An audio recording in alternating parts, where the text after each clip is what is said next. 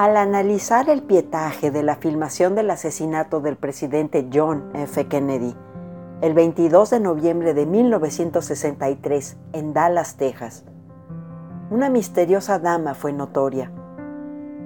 Esa dama usaba una gabardina café y una pañoleta en la cabeza.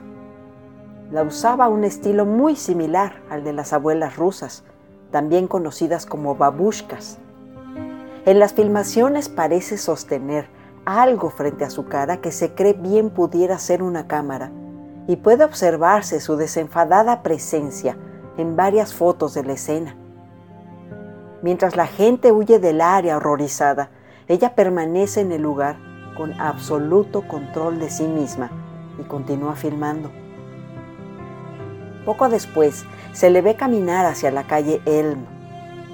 El FBI requirió públicamente que la mujer se presentara y les entregara las cintas que había filmado, pero nunca apareció. Nadie supo quién fue la supuesta babushka, qué estaba haciendo allí, ni por qué nunca se presentó para entregarle evidencia. Hace poco se hizo público un indicio, solo una sospecha en una amplia teoría de conspiración que probablemente esclarecería uno de los misterios que encierran el asesinato del presidente de los Estados Unidos en Dallas, Texas. Se cree que la bautizada Lady Babushka grababa una película en el momento del atentado en la Plaza Dilley. La misteriosa dama fue vista de pie sobre la hierba entre las calles Elm y Main, tal como lo prueban las películas de testigos presenciales. En ella se observa cómo entre el tiroteo ella sigue grabando al contrario de los asistentes que corren a protegerse. Después de los tiroteos, cruzó la calle Elm y se unió a la multitud que corría hacia el promontorio de hierba de la Plaza Dilly en busca del tirador.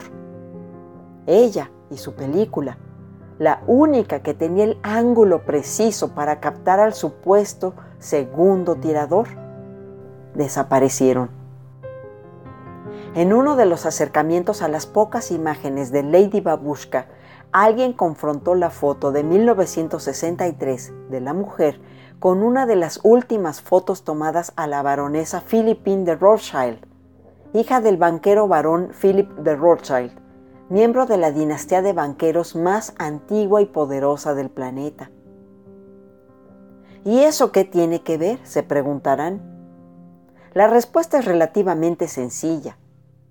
Durante su mandato, el presidente Kennedy tenía el proyecto de que el Departamento del Tesoro de los Estados Unidos emitiera alrededor de 4 mil millones de dólares estadounidenses con respaldo en plata y oro y no billetes de la Reserva Federal y ponerlos en circulación sin pagar intereses a ningún banquero, tal y como determinaba la Constitución de los Estados Unidos.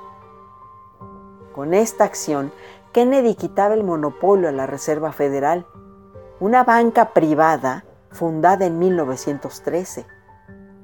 La corporación la constituyen un puñado de familias mega multimillonarias a la que les es imposible contabilizar su longeva fortuna, con siglos y siglos acumulándose en sus cajas fuertes, bienes y empresas en todo el mundo. Se estima que quienes integraron la dirección de la Reserva Federal poseen y controlan más del 75% de la riqueza mundial, decidiendo la política monetaria y otorgando préstamos de emergencia a instituciones financieras. La cabeza de esta organización era la familia Rothschild, que a su vez organizó un monopolio mundial de bancos federales en los principales países del mundo. Kennedy habría tomado acción deteniendo el monopolio financiero del multimillonario Rothschild, así como el retiro de las tropas de Vietnam, también afectaría a los intereses de esos bancos.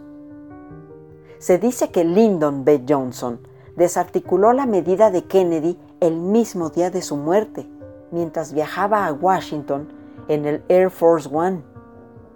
Se cree que el afán de poder de las familias Goldman Sachs Rockefeller, Lehman y Lobscoon de Nueva York, los Rothschild de París y Londres, los Warburg en Hamburgo, los Lazars de París y los israelíes Moisés Seifs de Roma han cruzado las vallas de lo indecible al vivir aislados en un mundo donde nada les es inalcanzable.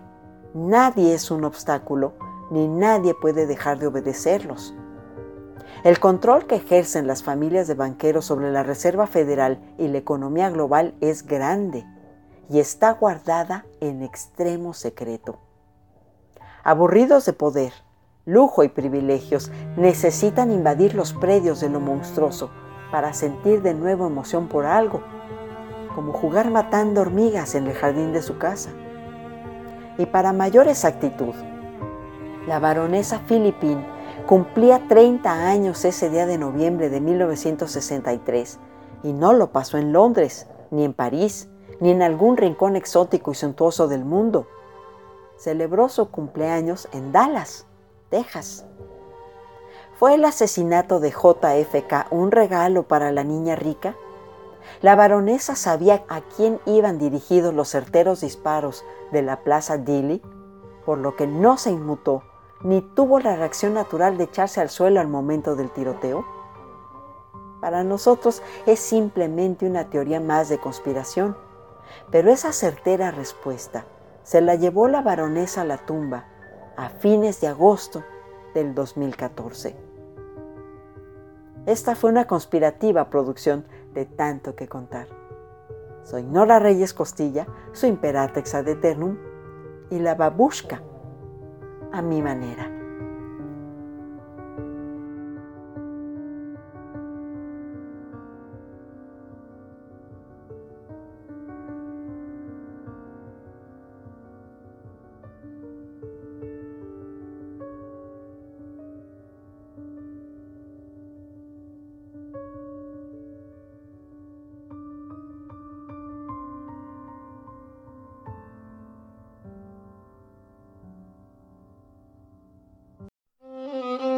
Cada hombre es una humanidad, una historia universal. Y como la historia es maestra de vida, queremos que conozcas y saborees la historia por medio de refranes, datos curiosos, biografías, chimentitos, palabras raras y todo aquello que nos forma como personas. Tanto que contar es un espacio campechano y digerible en el que Nora Reyes Costilla los deleitará en breves cápsulas con su bella y argentina voz. Escúchame a través de la radio del Colmich, www.radiodelcolmich.com. Se van a enamorar.